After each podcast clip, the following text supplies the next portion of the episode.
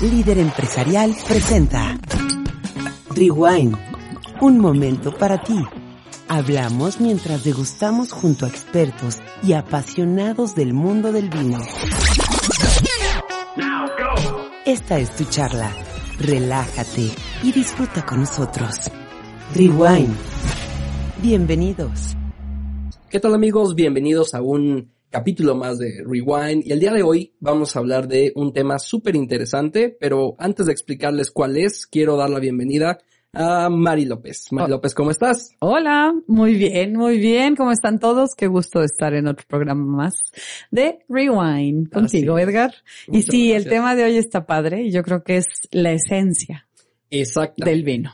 Vamos a hablar de las uvas. Es este, este fruto que viene en racimos y es producto de la vid y que es usada mundialmente para su fermentación y, este de lugar al vino. Ay, sí, la bebida de los dioses. Ah, Así, así es, así es. Claro. Y Tiene mucho sentido de que, de que los dioses hayan mandado esto.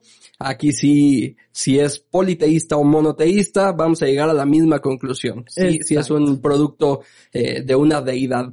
Y, eh, bueno, primero déjame, pido disculpas por mi voz. Ay, Me- bueno, estuvo bueno el fin de semana. Estuvo bueno el fin de semana. Pero sí, ando, ando un poquito sin voz. Y bueno, ahora sí vamos a entrar con el, con, el tema. tema. Yo creo que si tú dices uvas, se oye muy simple, pero es algo exageradamente complejo en lo que es ya el mundo del vino. Porque Así bueno, al fin y al cabo, hay uvas para hacer jugo, hay uva para hacer uva pasa, hay uva para hacer diferentes tipos de productos, ahora hasta medicinales también están haciendo jarabes y cosas, ¿no? Entonces, la uva ha sido un producto que se ha usado desde miles y miles de años antes de Cristo. Era un es. alimento. Sí, ¿no? sí, sí. Ya lo que era el vino también empezó a ser un alimento para las personas porque no podían usar el agua, el agua se les echaba a perder, se les llenaba de hongos y el vino era la forma en la que tenían un líquido que se dieron cuenta que no se les echaba a perder porque tenía ciertos conservadores naturales que vienen en la uva. O sea, es, un- Así es es. algo fenomenal, las uvas, ¿no? De hecho, para, para poder en- entender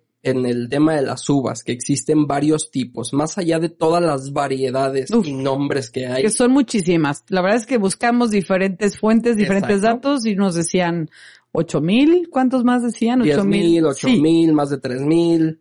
hay diferentes tipos de uva. La verdad es que no le vamos a dar un número porque no lo tenemos exacto, pero hay muchas. Y podemos dividirlas aquí en que unas son el, el fruto que es para, pues para consumo, estas uvas que son De mesa. eh, de mesa, Riquísimo. que son gorditas, que son grandes, que son este, Llenas de agua. porque lo que queremos es eso, es, es parte de esta, de esta frutalidad, ¿no? De, que tiene, que tiene la, la uva y son las que vemos en el supermercado, ¿sí? Eh, y están también, eh, bueno, están también las de pasa, se hacen Sí, chiquitas. sí, que, que por ejemplo Israel produce muchísimo, China produce muchísimas, Uva ¿no? pasa, así Son es. de los principales productores de uva pasa, ¿no? Turquía, por ejemplo. Y están estas otras que están dedicadas a, a el vino, que son Exacto. uvas mucho más pequeñas. Claro, de hecho, la uva para el vino necesita muy poca agua. Mucha gente cree que cuando llueve muchísimo dicen, wow, este eh, ahora sí que es buenísimo para los viñedos y yo no. De hecho, no. La uva sí necesita agua, claro, Claro. que todo todo el producto que viene de la tierra necesita algo de agua, pero medida, medida porque si le llega mucha agua puedes acabar con un viñedo, ¿no? O con el producto, o con la uva desañada. Entonces Sí. tiene que ser poquito y, y que no te gane el agua porque si no se te va el azúcar, se te va la acidez, se te va la frutalidad, se te De va hecho, si quisiéramos hacer un vino con, con estos racimos de uva grande, la que es uva de mesa, No, no. pues tal vez saldría, pero muy, muy abajo en, en alcohol, muy abajo en, en- en características, ¿no? Sí, no, no. Haces un jugo de uva. Haces raro. un jugo, pues, Sí. fermentado, ¿no? Sí. Nada más. Curioso. ¿Por qué? Porque está tan diluido los azúcares. Claro. Pues no, de aquí a que se, se haga alcohol con eso, pues no, no va a llegar y no va a ajustar. O sea, a, diferencia de una uva que es mucho más pequeña, que concentra muchísimo más características, que concentra muchísimo más este azúcar. El azúcar, que luego este azúcar, se va a gracias a las levaduras, se convierte en alcohol. Así es. Por eso es tan importante que no tenga tanta agua. Pero hay diferentes tipos de uva para el vino, Así que le llaman vitis, ¿no? Exacto. Que es, tenemos la vitis labrusca, por ejemplo, para el famoso lambrusco que le gusta a mucha gente, este vino italiano que el- lo más conocido es un vino con cierta cantidad de espuma, no es un vino espumoso como tal, es medio. Y tenemos lo que es la vitis vinífera, que son la mayoría de las uvas que conocemos para producir vino, y la vitis americana. Que gracias a la vitis americana se salvó la mayoría del viñedo europeo.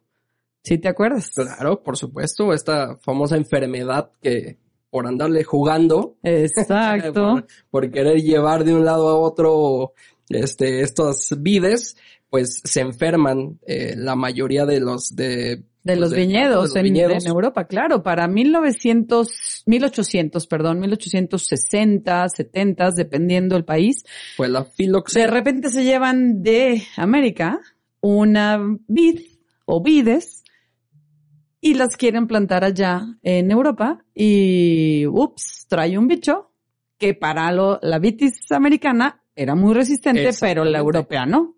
Se llama la filoxera y acabó con, híjole, como un 80% del viñedo Sí. en Europa un poco más, poco menos. la- En Francia, bueno, fue, se perdieron, de hecho, tipos de uva que luego las encontramos en otros países, Sí, que ahorita lo platicaremos, pero sí fue, fue muy, muy duro. Y gracias a que existe esta vitis americana, se hace lo que se llama el porta injerto y entonces la mayoría de los viñedos ahora tiene lo que va directo a la tierra es un pedacito de vid americana y luego le ponen así como un rompecabezas la vid europea sí, le cortan le hacen un le pedacito. cortan y cortan y así como los los rompecabezas que entra una pieza en otra Sí, entra no un un ahora sí que una vid en otra y entonces es el porta injerto. Hay muy poquitos viñedos pre-filoxera en Chile hay no alcanzó a llegar en Chile y en algunas islas exacto. pero sí Es que no es que esté mal, el problema es que El eh, bicho queda- sí, el bicho se llegó y llegó queda para quedar y, Ujú. y si le llega a pegar puedes perder toda tu producción. toda tu producción porque va directo a, a la raíz. la raíz. y se come toda la producción de Así es. Sí. Entonces, bueno,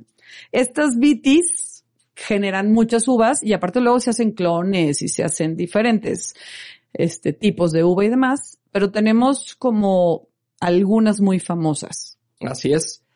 Antes de ver este, estas, estos nombres o estas familias, este, vamos a hablar un poquito de la historia de la Ujú, uva, ¿no? Este, Uh. desde cuándo viene, ha estado siempre, no ha estado siempre, de dónde nace.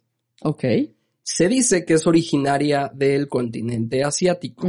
¿sí? Ahí en el Cáucaso, este, Asia Occidental, eh, y dicen que se remonta a tiempos prehistóricos. Claro. ¿no? ¿Por qué? Pues porque se han encontrado o, se- o se han hecho hallazgos de semillas en yacimientos arqueológicos de la edad de bronce. Ok.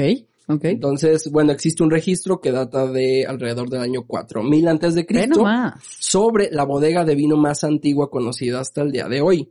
Wow. Wow. Sí, se encontraron tinajas, ¿no? Y ciertos, ajá, estas, estas como figuras o bueno, tinajas eh, cónicas de barro, ¿o qué eran? Eh, metidas en la tierra, Sí, ¿no? sí, sí, adentro de la tierra. Entonces ahí es donde eh, se, se guardaba el vino y es donde se cree Ujú. que fue en eh, por la zona de Ar- Armenia, y Georgia, Georgia. Ajá, cerquita de Turquía, por esa zona. Por eso podríamos decir que oficialmente es la cuna, Es la ¿no? cuna. De, de donde viene eh, el vino. Y bueno, de ahí hay varias culturas y es, es retomando lo que hablábamos al principio de los dioses. Eh, Sí, No, de porque la bebida de los dioses. Exactamente, Cada, cada, cultura, cultura. tuvo su, su dios, ¿no? O sea, fíjense lo importante. Había el dios del rayo, el dios del mar, el dios del fuego. Y antes cualquier, cualquier fenómeno natural, Exacto, de la tierra. Y había el dios del vino, así ¿no? es. Porque empiezan a vinificar, a darse cuenta del, del superproducto o superelemento que tenían para subsistir. O sea, insisto, era alimento. Porque les daba fuerza, el azuquitar que se convierte en alcohol, obviamente son calorías, como lo hemos platicado, y eso te da alimento, te da fuerza, te da calor, y se usa mucho también hasta la fecha para, para, bueno, alimento y como pues hasta medicina, ¿no? Medicinal. Sí, entonces vienen estos dioses. Que el primero hay una diosa, los, los primeros culturas o las primeras culturas que tenemos son los sumerios. Exactamente. Y hay una diosa, fíjense, no nomás son dioses, hay una diosa. Y esta se llamó, es la diosa sumeria Gestín, que se le llamaba la madre Sepa. O sea, la cepa es el estilo de uva. Sí. O el tipo de uva. Entonces, la madre cepa era esta diosa Gestín, aunque la mencionan muy poco. Sigue siendo el, dios, el dios Osiris, el egipcio. Bueno, es que de los sumerios, eh, de ahí parten a los egipcios. Luego. Eh, eh, en, en, Egipto es donde se empezó a hacer muy grande y poderoso este, este, pues este imperio. Ajá. Y los egipcios también tenían su dios paradino, que era Osiris, Como, comentabas. Exacto. Y de ahí dicen que Osiris lo lleva a Grecia y entonces se crea el Pero dios gracias griego. a los fenicios. Ah, sí. Porque los fenicios eran muy navegantes, buenos navegantes, comerciantes. Sí. Y fue cuando empiezan a regarlo por... Sí. Eh, Sí, pero en la mitología dicen que el dios griego Osiris lo lleva a Grecia, aunque realmente fueron, los fenicios. fueron los fenicios. en la realidad. Y llega a los griegos, los griegos, Exacto. eh, esta cultura que se vuelve Impresionante la también muy cultura fuerte griega. y poderosa. Y el dios griego del vino Exacto. ya es eh, Dionisio. Dionisio, quienes llevan también por el Mediterráneo a Europa la vid, ¿no? Que son los griegos. Y llega hasta lo que es el Imperio Romano, que fue un mega, mega imperio, imperio. que fue un momento en que el Imperio Romano era la mayoría de Europa, no el norte porque era muy frío, pero la mayor parte de, de me- Europa media para Sí. abajo era todo el Imperio Romano hasta Asia, o sea, Turquía y todo aquello, Constantinopla, ¿no? Que le llaman. El Imperio Romano fue impresionante. Y tuvieron su propio dios. Por eso se extendió tanto el, vino. No, es ¿no? que En los romanos, la verdad, mis respetos, tenían una organización Sí. y fueron los principales arquitectos de Europa. O sea, tú vas y ya ahorita igual lo vemos como ruinas, pero fueron los principales Sí, claro. arquitectos. O sea, se basa en la cultura romana muchísimo de lo que tenemos hoy, ¿no? En arquitectura es fuertísimo. Pero entonces, tiene su propio dios, Que se llama es Baco. Baco, que si han oído la palabra bacanal, de ahí viene, de las fiestas que le hacían a sus dioses. Y los romanos eran muy buenos para hacer fiestas, de varios días. Y le rendían tributo a Baco. Entonces eran estas fiestas de varios días, bacanales. Pero bueno, la uva, por De lo ahí- tanto, ok. Esto es por la Ah. parte de, de que tenía el nombre de cada dios. Ah. Y de ahí, los romanos, viene Exacto. un acto eh, eh, histórico muy importante, que fue la cristianización. ah, claro, claro, ¿no? tienes razón. Sí. Entonces, cambia de ser eh, Muchos dioses. politeísta a monoteísta. Un Entonces, aunque al dios judío cristiano no le atribuyen el ser el dios del vino, No, no, claro que no. sí se arraiga mucho la, esta cultura vinícola a la religión. Claro, pues es que es la sangre de Cristo el vino. Exactamente. ¿no? Entonces fue parte importante para preservar durante un largo periodo oscuro el- la cultura vinícola. Exacto, exacto. Que, ay, a mí te soy honesta, cuando la gente dice que la Edad Media fue un periodo de oscurantismo, a mí se me hace como que no, pero bueno. No, porque bueno, se- hubo, se- hubo muchas cosas que surgieron gracias a la Edad Media, como, Aquí se refieren un poquito Sí, a, no, a la pero es que sí, se le violenta, llama, sí. ¿no? O sea, sí, pero es que había mucha ignorancia en ese Eh, tiempo, definitivamente. O sea, la gente no sabía escribir, la gente no sabía leer, pero también, bueno, ya me Sí. estoy metiendo a temas que fue cuando empezaron las primeras universidades, ¿no? sí. Entonces, viene esta época de Edad Media donde realmente las abadías, estos, estos lugares de los monjes, fueron los que conservaron la cultura del vino. Los que sabían hacer vino y los que tenían la información del vino y los que tenían las vides Así es. y eran los viñedos. Y gracias a ellos seguimos teniendo mucho vino en muchos lugares del mundo. Y no, exactamente, no solamente en, en Europa, África y Asia, sino No, se extiende acá. a todos los lugares. En donde México, ahorita simplemente, tenemos. lo hemos platicado. Gracias a Si ya quiere irse más a fondo, vaya a escuchar. La historia de México historia de en- México. en el vino. Pero bueno, sí, sí, sí, de los primeros capítulos de esta nueva temporada. Así es. Pero bueno, aterrizando en las uvas como tal, como el uso de la uva, hay muchas uvas blancas, hay uvas tintas, pero con estas podemos hacer diferentes tipos de vino. ¿no? Así es. Que tenemos vino blanco, vino tinto, serían los más básicos. Que dijeras, con la uva blanca hago vino blanco, con la uva tinta hago vino tinto, sí. Y aparte, puedo hacer vino rosado con las tintas, puedo hacer vino naranja con la uva blanca, puedo hacer vinos espumosos con las blancas o las tintas, puedo hacer vino blanco con la uva tinta. Así es. ¿Y eso cómo es, Edgar? A ver, ya- creo que lo, lo platicamos en un Sí. programa anterior y lo vamos a, a refrescar. Sí, porque luego mucha gente pregunta, ¿cómo?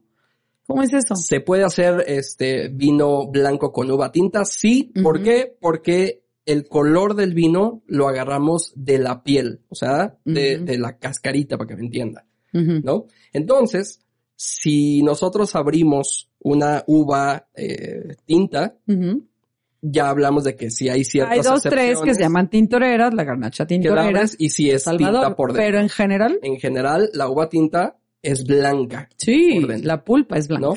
Entonces, si le quitamos la piel, pues vamos a tener este jugo eh, blanco. blanco, exactamente. Entonces, podemos tener vinos blancos de uvas de tintas. uvas tintas. Es más, los vinos espumosos, hay champán que se hace con la uva Pinot Noir, tinta, sí, claro. que es tinta, ¿no? Entonces, también tenemos esos usos diferentes y como lo es los vinos espumosos, los Sí. vinos de postre, los vinos dulces, los vinos generosos, los fortificados. Entonces, la uva es totalmente, Exacto. ahora sí que A ver, universal. va- vamos a hablar de eh, las eh, principales uvas o las más conocidas por, por color. por color, va. ¿Sale? Ok. Empezamos vamos a empezar con las uvas Blancas. blancas. Va. Ok, me late. Y bueno, hay una que es la reina de las uvas, ¿no? Que en todo el mundo lo escuchamos y es de las principales, las que más se producen en diferentes partes del mundo y es la Chardonnay. La Chardonnay. Es una uva de origen francés, De Borgoña. de la Borgoña, en donde realmente se producen de los mejores vinos hechos con esta uva que es Chardonnay. Así es. Tenemos una, de hecho, la California se está haciendo también muy conocido por sus chardonnays. Sí. Pero fíjate que un, un puntito, antes de irnos directo a las uvas, yo sí te diría que luego hay gente que tenemos o tienen la idea de que una uva, la Cabernet Franc siempre va a ser de un estilo, o la Cabernet Ah, Sauvignon cierto. siempre va a ser de otro, o la Chardonnay siempre va a ser de otro. Y no.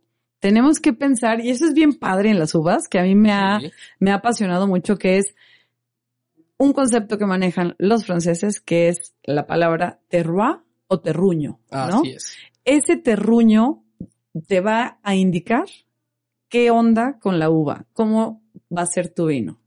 Vas a tener un vino ligero, vas a tener un vino intenso, complejo, muy fresco, muy compotado, dependiendo en dónde lo hiciste, el clima y demás. Y entonces este terruño influye mucho el clima, los suelos, eh, los vientos, si está este viñedo plantado en algunas colinas, si les da muy fuerte el sol. Hasta el factor humano. El, ah, ese, que Es claro. parte del terroir. Esa es la segunda.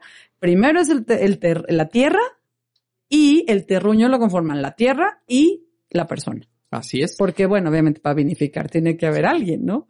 Pero entonces, hablando del uva Chardonnay, en Francia tenemos esta región de la Borgoña o Chablis, por ejemplo, que está arriba de la Borgoña, donde vas a tener vinos muy complejos en la Borgoña, con mucha guarda, con mucho tiempo para tenerlos en la botella. Es más, abres un vino de mil, no, de dos mil y es un vino joven en la Borgoña, ¿no? Wow. Y tienes el vino de Chardonnay en Chablis y te va a dar un vino con la acidez altísima, con vinos que te tienes que tomar los dos, tres primeros años porque son vinos súper jóvenes. O te vas a lo que es Estados Unidos, donde también se planta muchísimo la Chardonnay y son vinos con mucha barrica, con muchas Sí. mieles, con muchas lías. Entonces, es a lo que voy. Es, es conocida la Chardonnay por sus aromas a manzana o Mucho. manzana verde, a miel, A piña. a piña. Este es muy frutal en ese sentido. O sea, en vinos jóvenes es muy bueno para iniciar a beber vino. Claro, muy claro. amigable. Yo les diría, si ven un vino de Chardonnay de Australia, de la parte norte de Francia, de, eh, puede ser también algo de Sudáfrica, de México, cómprenlo como vinos jóvenes. Sí, claro. La verdad es que van a tener vinos ligeros, van a tener vinos muy ricos, siempre y cuando no tengan barrica, chequenlo en la etiqueta. Para que la frutalidad pueda ser como muy Y entonces, expresiva. sí, serán vinos con la frutalidad muy fresca, muy jóvenes, muy, muy ligeros y muy fáciles de tomar. La Chardonnay es una uva con la que pueden empezar perfectamente. Así es. Otra, otra uva, este, blanca de las conocidas sería eh, la Sauvignon Blanc. Claro. Que riquísima. está, sí, Es de mis preferidas. Es diferente a la Chardonnay porque, eh, bueno, la principal característica de esta uva es su, su herbacidad, ¿no? O sea, Sí. es, es más cargado al, al mineral, a, a- a- a lo herbáceo, ¿no? Sí. Esta uva de piel eh, verdosa, originaria del Valle del Loire, en Francia. Sí. Esta también es francesa. Sí. Este, también se destacan mucho en, en esta uva, por ejemplo, en Chile y Nueva Zelanda. Nueva Zelanda, de hecho, es la uva emblemática, con- ¿no? Sauvignon Blanc. Claro. Y bueno, este viene de la de las palabras francesas sauvage y blanc, o sea, salvaje blanca. Ok. Que es familia de la Cabernet Franc y de la Cabernet Sauvignon. Exactamente. O sea, ese ahí Ujú. es De hecho, la- también está mucho en Burdeos, ¿no? sí, La encontramos también en Burdeos, donde encontramos las otras dos tintas. Pero la verdad es que la, la Sauvignon Blanc ha sido una, una uva que por lo general sí tiene un aroma muy distintivo, que es la piracina, se le llama. Es, es un, es un elemento de la uva misma y es ese aroma como a pimiento verde.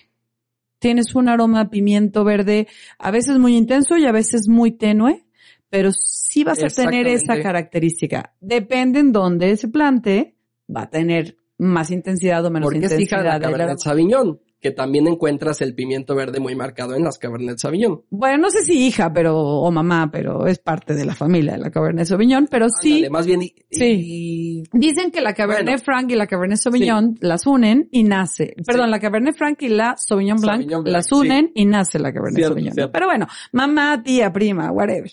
Es familia de... es Y familia. este, y tienen esas notas a piracina las tres. De hecho. Pero lo rico de la Sauvignon Blanc es que te vas a encontrar tanto en Nueva Zelanda como en el norte de Francia vinos con una frutalidad deliciosa, Sí. muy fresca, un poquito de piña, de mango, Va a ser de dulcemente tropical. ¿no? dulcemente tropical, pero Sí. muy fresco. Eh, con las, las, las, ahora sí que las frutas en su, en su momento inicial. Es más, aquí depende del clima para ver Sí. si llegamos a lo herbáceo Exacto, o, a lo frutal. tropical, ¿no? Exactamente, lo que les decía, influye mucho qué tanto calor le dio a la uva Sí. en su momento, si le dio mucho sol, si tuvo una maduración muy larga o muy corta, dependiendo el clima, los suelos, la posición, etcétera. Entonces, sí hay que entender un poquito si está del hemisferio, eh, del, del Ecuador. Tú sabes que el Ecuador Sí. parte el mundo, ¿no? Sí. del Ecuador, entre más pegado estén las regiones al Ecuador, más calor, Calor. más sol, más horas de, ahora sí que, este, ¿cómo se le llama cuando pega el sol? Este, Pues sí, más horas sol. más horas sol va a tener, entonces va a ser más madura, va a tener más azúcares. Entre más lejos esté del Ecuador, va a ser clima más frío, entonces va a ser un vino con menos cantidad de azúcar, con los frutos mucho más frescos, ¿no? Sí. Más cítricos, más manzanas y lo otro va Sí, a ser mayor acidez. tropical. Exacto. Entonces, eso tómenlo en cuenta de- cuando vean de dónde viene su vino, porque sí influye muchísimo. Pero sí, la Sauvignon Blanc, oh, qué rica es. El Sí. polifumé, uh, Puyi, o como dicen, Puyi fumé, Puyi fumé, como se diga, pero sí es muy rico. Y la Sauvignon se está usando mucho en México. ¿eh? Sí, sí, sí. y sí. está haciendo muy buenos vinos. Otra uva blanca que eh, en lo particular a mí me gusta mucho. Esta es alemana y es la Mm. Riesling. Uf, es mi top. Híjole, sí. El Riesling lo que tiene es que puede estar en lugares muy fríos y madura perfecto. Sí. O sea, tú, tú vas a Alemania, que es la principal productora de Riesling. O incluso Alsacia, que es el Alsacia. Francia. Eh, ya ves que Alsacia ha sido de Francia y de Sí. Alemania y de Alsacia y de, de Francia y Alemania. Y es hermoso, a empezar. Son lugares preciosísimos. Sí. Y ves los viñedos y es una cosa esplendorosa. Y lo curioso es que están pegados al río Rin, Sí. lo que les decía De del ahí terroir. es originario, sí. Entonces, estos cuerpos de agua en un lugar tan frío van a hacer que temple el clima. O sea, si es tiempo de calor, te va a dar frescura en el ambiente. Y si es tiempo de frío, va a bajar el frío al viñedo y le va a dar cierto calor por la reflexión. Esta era la palabra. Ah, La reflexión del sol. Entonces, los vinos que son con Riesling, alemanes o alsacianos o del norte de, de Francia, uff, es una delicia. En Austria, en Austria, perdón, Australia iba a decir. Aunque también en Australia hay bastante Riesling, sí. Austria también es bueno para el Riesling.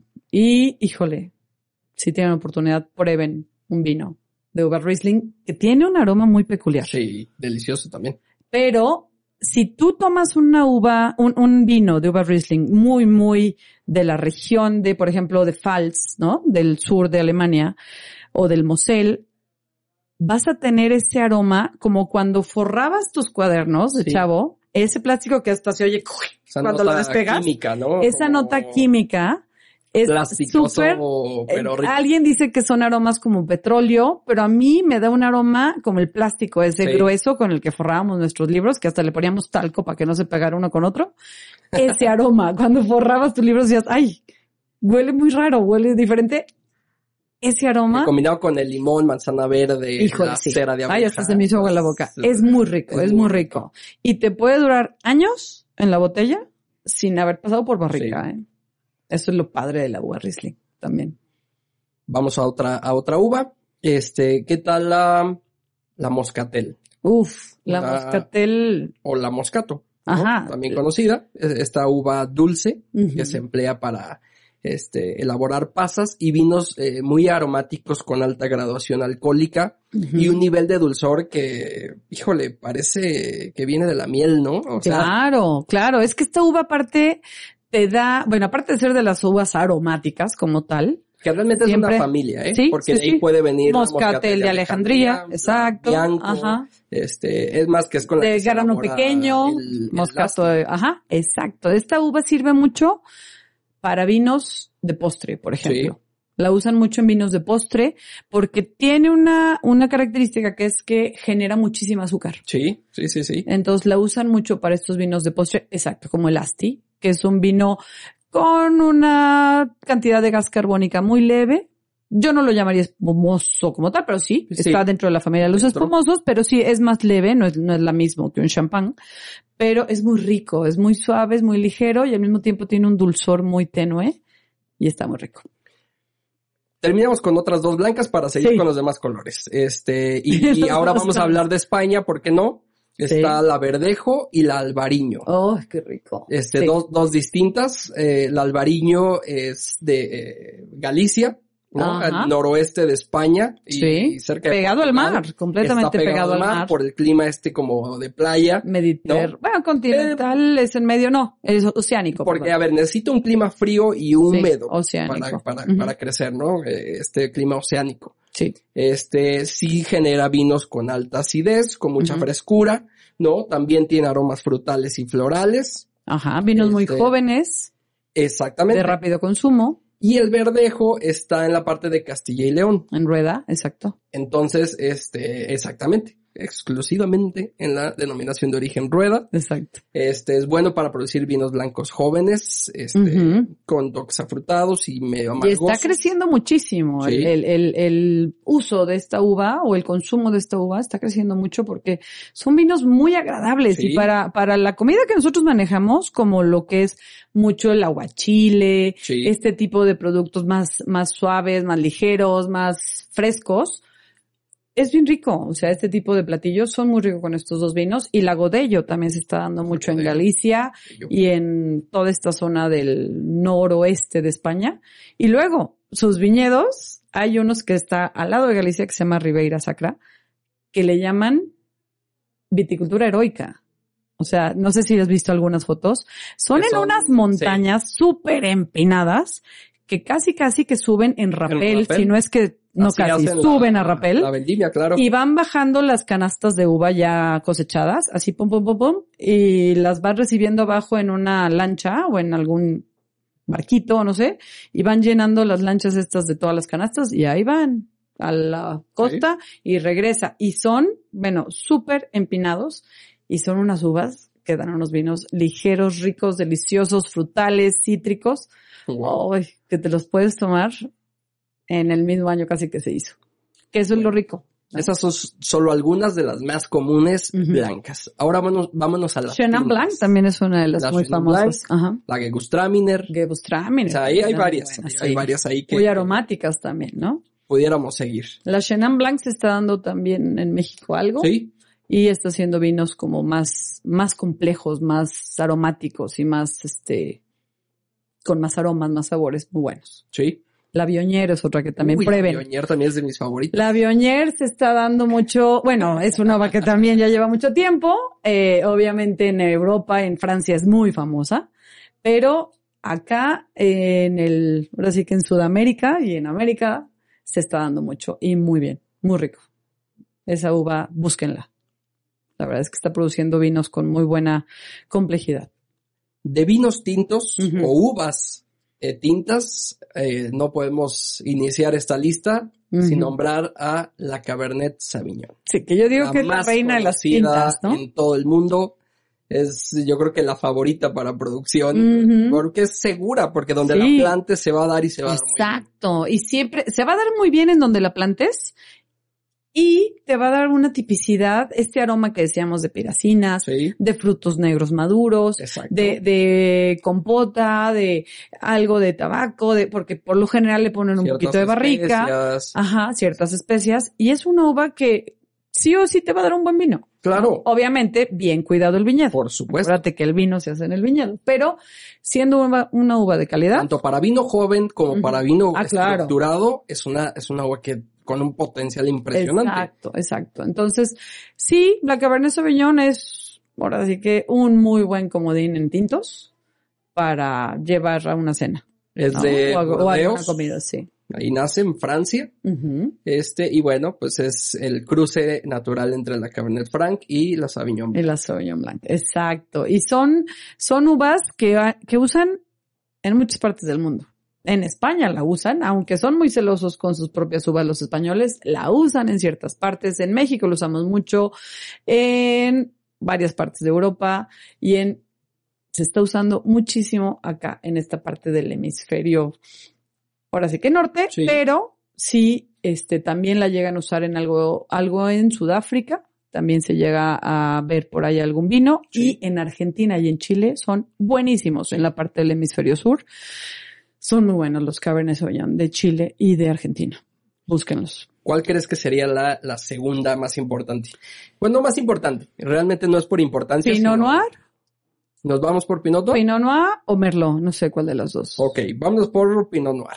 Ay, qué rico. La- yo ahorita estoy en mi etapa de la Pinot Noir. Yo creo que es de las uvas este, más caprichosas, Sí, pero, no es fácil. pero muy elegante. Sí, no es una uva fácil, definitivamente no. La han querido plantar en diferentes partes del mundo y no en todos lados se ha dado, porque es una uva que tiene la piel muy delgadita. De hecho, los vinos de Pinot Noir, tú lo ves y dices, ay, este vino va a estar bien suavecito, porque su color es muy tenue, su, Sí. su capa es muy tenue. Es más claro que, que Sí. vino tradicional. ¿no? Sí, exacto. Entonces tú dices, ay, no, este va a ser un vino ligerito. Y lo pruebas y en boca Wow. es una explosión de todo, o sea, de taninos, de sabores, de acidez, de permanencia, de, bueno, es impresionante. Entonces, se ha dado mucho en zonas, por lo general, más frías, en el norte de, de Argentina, en el norte de. Chile, en Sudáfrica, se ha dado algo. De hecho, hay una uva que nace de la cruza de Pinot Noir y la uva que le llamaron Hermitage y se llama Pinotage.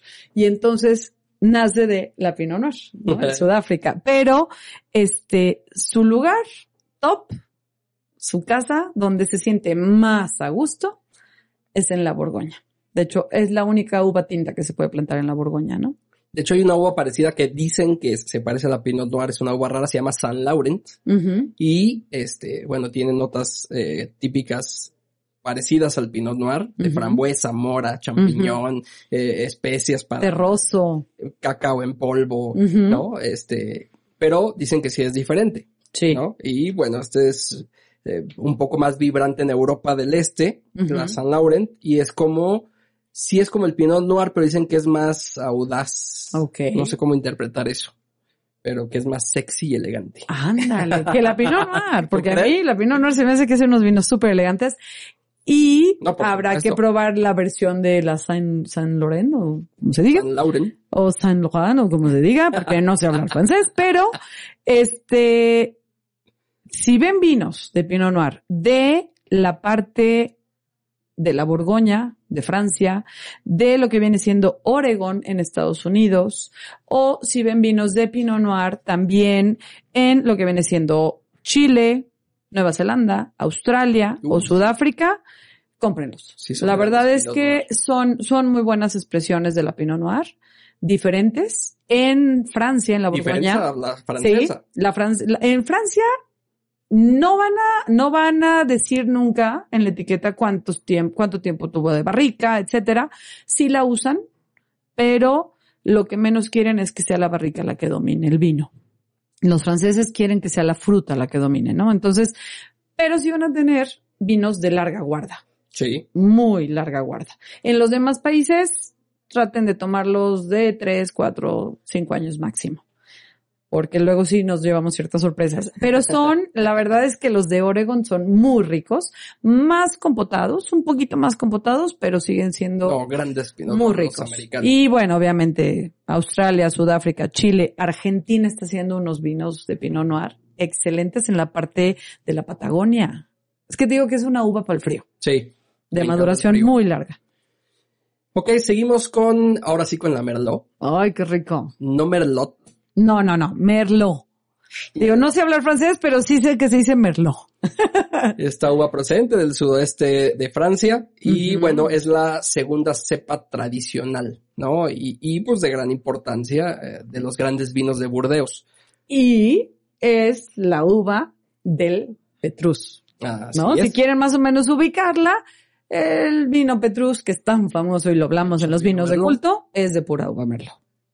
Sí, si ven un vino que diga Pomerol con doble M, MM, Pomerol, es Merlot y es de la misma región donde se hace el Petrus. Si lo ven un vino francés del Pomerol, cómprenlo y pruébenlo. Y no tienen que pagar lo del Petrus. Exacto. Aromas de cereza, ciruela, mucha chocolate, fruta, vainilla, mucha. Es riquísimo. Sí, es muy rico, es muy fácil de tomar. El Merlot se está usando muchísimo en diferentes partes del mundo también, especialmente en Francia, pero sí se usa mucho en otras partes del mundo. Sí hay en México, hay bastante Merlot, en diferentes partes también de Sudamérica, pero sí es un vino que te va a salir muy frutal. Sí. Siempre vas a tener mucha fruta, muchas mermeladas, eh, lo que vienen siendo la frambuesa, la, la grosella, todo esto te va a dar mucho y por lo general le ponen algo de barrica. Sí. Entonces siempre te va a dar también esas notas a vainilla, a coco y a esos sabores y esos olores que, aromas que nos gusta mucho en el vino, ¿no? Entonces el merlot te da vinos un poquito más complejos y con un poquito más cuerpo y más afrutados. Eso sí. No dulces, afrutados. Otra, otra uva conocida, eh, podemos hablar de la Malbec. Uf, sí. Esta en Aguascalientes, bueno, llegó para quedarse. ¿eh? Sí, muy buenos Malbecs. Sí, muy También buenos muy, eh, la, la adaptaron mucho los argentinos. De hecho, sí. Eh, ahí se adaptó muy bien esa, esa uva. En Argentina tienen la Malbec junto con la Bonarda. Bonarda. ujú, Exacto. Son de las uvas que más emblemáticas de la Argentina, pero realmente su origen es de la parte sudoeste Sí, de Francia. de Francia. abajo de Burdeos, se llama Cahors, eh, la región. Y si tú pruebas un vino de Malbec argentino y de Malbec de Cahors, es muy diferente. Se escribe Cahors, pero es Cahors. Este, son muy diferentes. La acidez del vino en Francia es más, más notoria, más alta, y en, y en Argentina es más la fruta la que brinca, más, Sí. más este, los frutos maduros. Y en Argentina sí le ponen un poquito de más barrica que acá en Cahors. Pero las dos versiones son muy buenas. Si ven vino argentino, Malbec, Malbec, seguro. es garantía. Y en México se está usando mucho. En Aguascalientes le estamos usando mucho. Si ven un vino de Malbec de Aguascalientes, también cómpralo. Ok. Vámonos más rápido. Oh, ya sé. Este, a ver. Malbec, una nota que te va a dar mucho es moras y algo de chocolate. Sí. Sí. A ver, mucha, mucha francesa, mucha Ya, francesa. ya, vámonos a otras. a ver, y, eh, de Italia está la, Ay, la Nebbiolo. Sangiovese o la ¿no? Nebbiolo. La Sangiovese. La Sangiovese es la Oh, más plantada sí. de Italia. Sí, sí, sí, que ¿No? está en la Toscana, ¿no? Exactamente. Sí. Entonces, a ver, vamos eh, rebotando estas dos para poder estar a, a abarcar un poquito más. Sí. Este, ¿por cuál empezamos? ¿Por la Nebbiolo o por la Sangiovese? Pues la Sangiovese, que es la más famosa de Italia, es una uva autóctona en Italia. Eh, en Italia, de hecho, es el país que más uvas autóctonas creo tiene y el Sí. más celoso con sus uvas. Produce muy poco de las, estas uvas más, más internacionales. Y se produce mucho en todo Italia, pero sobre todo en la región de la Toscana, que es Florencia, Siena, Montepulciano, bueno, toda esta zona que es hermosa. Y crea vinos tan famosos como lo es el Chianti, El Chianti. ese que lo usan, se hace en diferentes versiones. Y también, eh, bueno, pues los famosos eh, pues Montepulciano de Abruzzo y muchas regiones más de Italia que, que podemos conocer. Es una uva que siempre te va a dar frutalidad, te va a dar acidez, más ligero que, que los vinos españoles o franceses o del Nuevo Mundo. Es un vino muy fácil de tomar. Tienes Sí. desde vinos muy jóvenes hasta vinos con mucha guarda. Sí. Ajá, los brunelos, por ejemplo, se llama Sangiovese Grosso, la uva con la que la hacen. Y hay unos brunelos de 30 años, ¿eh? y son fenomenales. Y hay otros que son muy jóvenes, como son Sangiovese, punto, si, si lo- solamente ponen el nombre de la uva. El Chianti joven, por ejemplo, se puede usar muy fácil, se puede tomar muy fácil. Y hay otros que ya el Chianti superior, reserva, bla, bla, bla. Entonces, es una uva muy noble también. A diferencia de la Nebbiolo, esta Mm. uva que viene del Piamonte, Uf, en Italia, Uf, este, uf, el Brunello. por ejemplo, ahí se destaca eh, el Barolo, Barolo, que estoy el gran pensando en la Barolo. Toscana, Barolo. este, que también esta uva la podemos encontrar en Nuevo Mundo, ya lo vimos en México, también se está considerando una La uva uva mexicana. mexicana, Exacto. este, no tanto como por, por denominación ni, ni nada de Ah, eso. Eso lo dicen los productores, Simplemente pero porque muy se ha dado muy bien la uva Sí. Nebbiolo, ¿no? Entonces, pero sí, si hablamos de referentes, eh, los barolos italianos, Los barolos vinos, italianos o barbarescos. eh, lo que tienes es que te lo sirven, también tiene poco color. sí, también te engaña, ligero. ¿eh? También El te engaña. es impresionante Sí, lo que ves y lo que, lo que pruebas, sí, ¿no? sí, sí, sí, Entonces, totalmente. sí se ve con muy poco color, pero al momento de probar tiene una tanicidad Es muy tánica. De hecho, altísima. por, por legislación tiene que estar creo que cinco años de guarda, tiene que tener antes de salir al mercado. Porque también su acidez para es domar esa acidez y esa tanicidad que tiene eh, lo que es la uva que insisto, perdón, me equivoqué, Barolo, no Brunello. Brunello es en la Toscana, pero luego me hago bolas entre los nombres. Pero sí, ay, son deliciosos. Y esos sí tienen que tener mucha guarda. Sí. O sea, si se toman un vino Sí, de muy sí, pocos la años, fruta madura, sí va a estar muy y joven. Muy avainillados. ¿no? muy avainillados, la fruta muy compotada, sí se siente el tanino, pero entre más ratito le demos, se va a hacer más terso el tanino. Así ¿no? es. Entonces, por eso necesita, ahora sí que en la legislación, cinco años de guarda mínimo. Y si nos vamos a, a- a España, una de las uvas más conocidas en el mundo, que, que los españoles la tienen como, uva principal, es la tempranilla. La tempranillo, que es la uva más plantada, bueno, después de la Irene, que es la blanca, Ajá, es de las uvas más plantadas, ¿no? En España. Así es. Después y tempranillo eh, tiene ese nombre porque es recogida más temprano que Sí, otras no porque te lo tomes a las 11 de la mañana. Según Lucía Méndez. Que bueno, no importa si te lo tomas a las 11 de la mañana, pero bueno, su nombre viene porque madura muy rápido. muy rápido. Sí, es una uva muy, aparte es una uva relativamente noble. Sí, por no supuesto. está en las nobles como tal, Son pero para vinos jóvenes. sí, Viene la Rioja España. Es la famosa de La Rioja, ¿no? Sí. Se usa mucho en la Rioja Alta, la Rioja Alavesa y en la Oriental, que antes le llamaban Rioja Baja, se usa un poquito de tempranillo y un poquito de garnacha. Pero la uva emblemática de La Rioja es la tempranillo. Tiene eh, otros nombres, de tinta toro, tinta del país. Tinta Roris, por ejemplo, en lo que es Portugal, este Ul del Ebre, en lo que es este. Cataluña. Y déjame te platico que la tinta toro ya no le, ya se dieron cuenta que no es familia de la tempranillo como tal. ¿En Hicieron serio? varios estudios eh, en Toro, pues en Castilla y León, y como tal hay una región y hay una, ahora sí que DO, que se llama Toro, Sí. y es una uva súper intensa, o sea, tánica, que te da, ahora sí que vinos muy, muy corpulentos, muy potentes, que tienen que tener cierta guarda para domarlos, para domar la uva, pero ya dijeron que es otra uva aparte. Es que hacen, Oh. bueno, el, estudio de las uvas es infinito, ¿eh? Eh, Es Sí, sí, impresionante. sí, sí. Aquí estamos dando embarradas de Sí, todo. sí, sí, sí.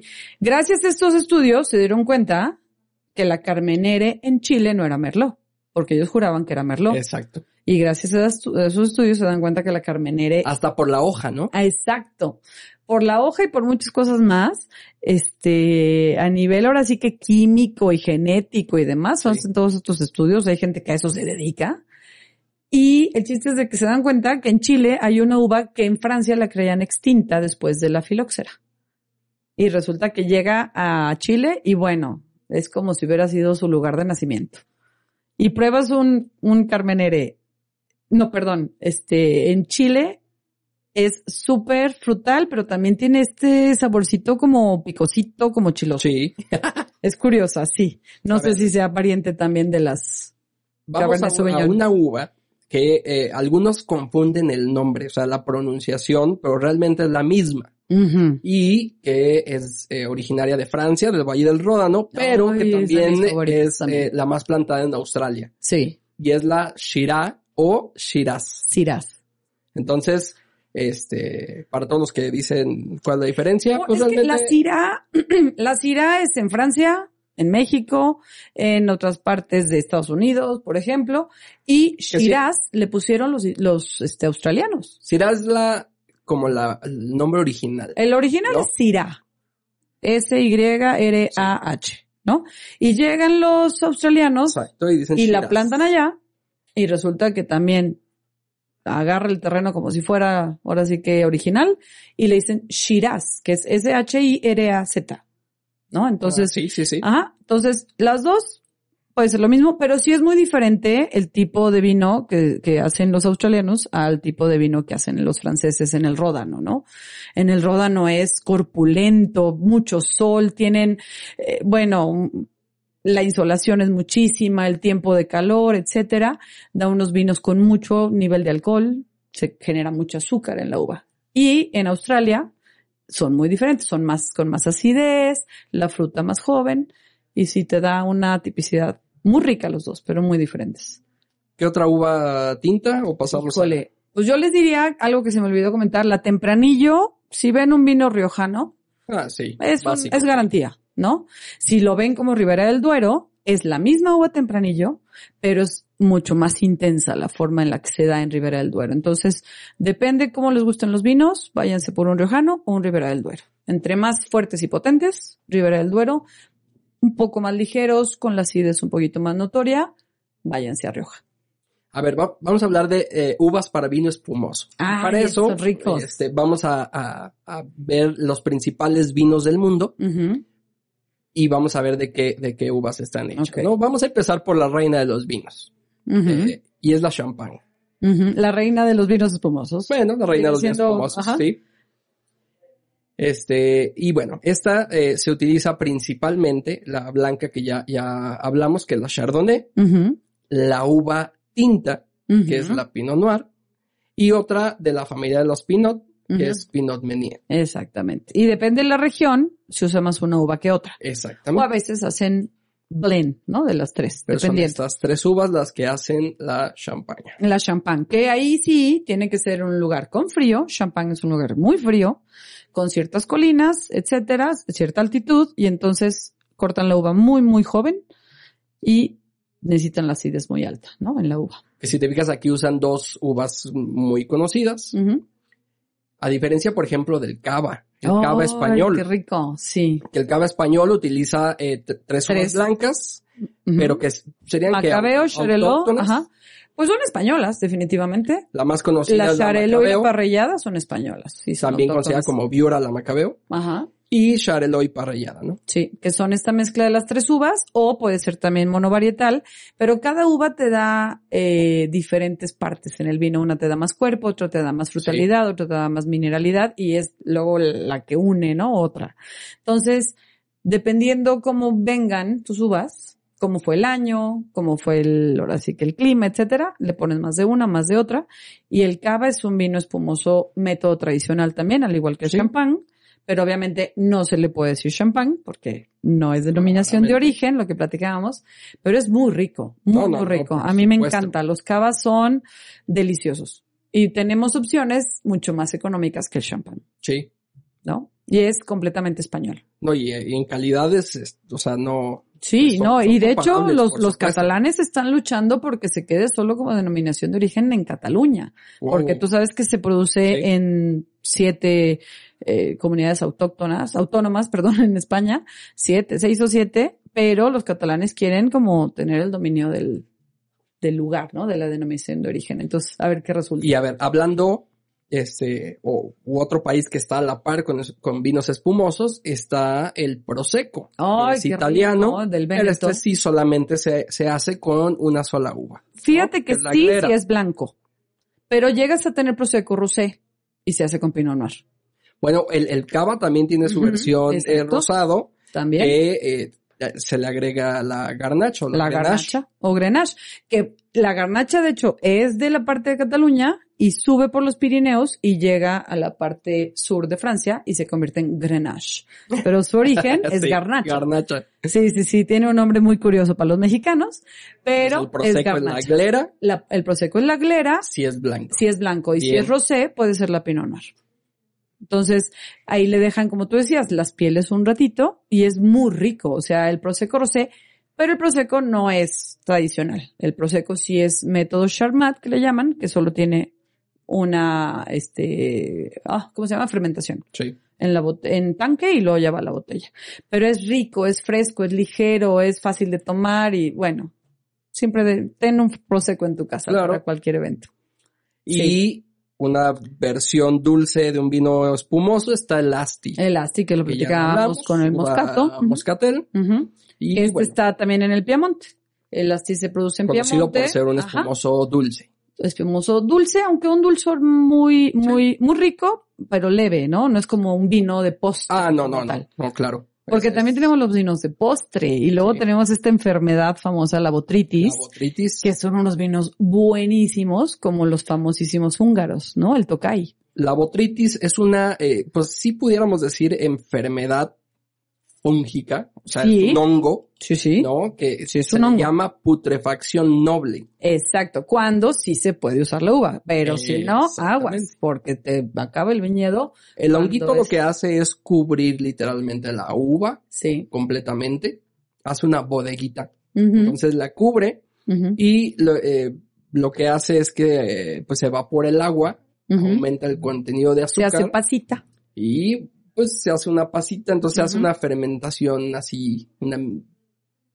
No, no, no, más bien dicho lo que pasa es que cuando recoges tú las uvas, concentra mucho el azúcar y al momento que vas y, y prensas, es una miel Sí. lo que sale de la uva, ¿no? Entonces, este tipo de vinos, tú lo que haces es que agarras y van a ver en la botella que dice putonios, ya a partir de hace unos años es a partir del cuar- cuarto, quinto y sexto putonio, que son las canastas en donde juntan la uva, o así se, se, se decía inicialmente, artesanalmente, y entonces dependiendo las canastas de uva que pones en un, en un tambo de, creo que son doscientos y tantos litros o poquito más o menos, y entonces ese tambo tiene ya vino como tal, mosto. Sí, Y ahí pones las uvas, estas pasas ya exprimidas Sí. con esa mielecita y ahí se fermentan dentro del mosto y entonces hacen este vino dulce riquísimo que es el. Tokai, que tienes de diferentes putonios. Entre más putonios tenga, es más dulce y menos alcohol.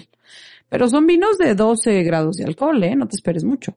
Igual que los cosecha tardía. Pero te duran toda la Pero vida. te duran años y años aún abiertos, sí, claro, por la Sí. cantidad de azúcar. Porque les queda mucho azúcar residual, que es el azúcar de la misma uva que no alcanzó a fermentar. A ver, y un vino, eh, el último vino espumoso del que vamos a hablar, es uno que se volvió muy conocido, muy famoso, Ah. al menos aquí en México, eh, porque tiene una uva tinta del mismo nombre. Y Ajá. es el Lambrusco. De la vitis la brusca. Este es, eh, viene de, de Italia, que es de la Emilia Romagna. Emilia Romagna, sí. Y este hace este vino ligeramente espumoso. Tiene una sensación como de refresquito, ¿no? Sí, sí, sí, sí, un refresquito como con poquito alcohol. Aquí se conoce por, por dulzón, pero Ajá. no precisamente, o sea, No. no es específico. En Italia hay lambrusco seco, y Seco, hay lambrusco supuesto, claro. sin, sin burbuja, ¿no? Exacta, o sea, tranquilo. Y hay blanco, y hay tinto, y hay rosado, o sea, es todo un mundo el, Lo el que tiene proce- el lambrusco, es lambrusco. que no pertenece a la familia de la vitis vinífera. Exacto. Pero Es- producen vinos de diferentes calidades y estilos. No quiere decir que sea malo, ¿No? al contrario. Le este, tenemos de la esa familia. connotación de, ah, pues el vinito que te venden en las tiendas rápidas de, de la esquina de las gasolineras y Exacto. lo compras rápido y es un vino dulcecito y rico, ¿no? Sí. No. Hay de muchos estilos, hay de calidades muchas calidades sí. y producen muchísimo. Es de lo de que la más vitis Italia. la brusca, Sí. porque sí, es una uva silvestre, Sí, este, que no es precisamente la vinífera, sí. pero con No, grandes no, y- resultados. Y, tenemos el famoso vino espumoso de, de la, que ahora lo usan en la Fórmula 1. Lo que viene siendo el Ferrari. El Ferrari. Ajá. Y los franchacortas, ¿no? En Sí. Italia también son buenísimos, son deliciosos. Entonces, híjole, es que es todo un mundo de, de Sí. vinos que se puede producir con las uvas. No, no, no, Sí. Mari, nos, nos queda muchísimo por No, no, no acabamos, no acabamos. Pero bueno, Perdón si les dimos otra No, vez un no, programa de una hora, sí, perdón, pero es que esto no, no se acaba. pero se pone bueno. Sí, se pone bueno. Inténtenlo, prueben diferentes uvas, prueben vinos monovarietales, que es de una sola uva, y luego pruébenlo ya en blends. Exactamente. Porque así van, o sea, perciban sus aromas, sientan cómo va en la boca, ahora sí que pásenlo por toda la boca y vayan viendo cuál es el que más les gusta, ¿no? Y no se queden en el único que les gusta. Prueben otro, y prueben otro, y prueben La otro. gente que dice cómo empezar a beber vino, este, pues, eh, pueden empezar por países, pueden empezar por las cepas, pueden por mil Ujú. clasificaciones, ¿no? Sí. Que podemos hacerlo. Y chequen la ficha técnica. Y para una que muy buena están es tomando. empezar por las uvas. Y sobre todo estas que les platicamos como, como uvas más reconocidas a nivel internacional, que más se usan en el mundo, por algo es, porque se dan en todo el mundo, ¿no? Así es. Entonces, Entonces, sí. si tienen, eh, si se nos pasaron, Uy, muchísimas, seguramente se Uvas, las pasaron. pónganos en En comentarios. Estados Unidos la Sinfandel es muy famosa, pero Ah, la Cabernet Sauvignon, por ejemplo. ah, el famoso Blanc de Sinfandel, ¿no? Pero, pero el Sinfandel como tal es muy rico, pero la Cabernet Sauvignon en Estados Unidos se da de una manera espectacular, ¿no? En California. Y lo que decíamos, la Pinot Noir en Oregon. El Riesling en Nueva York, ¿no? También se está dando fenomenal. Y, bueno, las Cabernet en el sur, en, en Argentina, en Chile, lo que platicábamos. Búsquenlos, búsquenlos, pruébenlos. Sí, escríbanos, por favor, que Sí, díganos, ¿qué les parece? uvas nos faltaron, que sabemos que son muchísimas. Sí. Entonces, esperemos ver ahí varias recomendaciones. Si Sí. tienen uvas autóctonas, también escríbanos. Ah, bueno, pues, porque de no ahí acabamos. no acabamos. Sí, sí, ¿no? sí. Entonces, pues bueno, Mari, muchísimas gracias. Gracias. No, pues a ti. Que Sí. estés muy bien. y nos escuchamos en el próximo programa. Rewind en eh, plataformas de audio. Así estamos en Instagram. Estamos en ahí. Mari López Som. Edgar Pérez Foto. Y bueno, búsquenos y platíquenos cómo van. Chao. Bye. Rewind ha llegado al final. El programa que busca despertar en ti la curiosidad de probar un vino diferente cada emisión. Busca más episodios en las plataformas digitales de líderempresarial.com.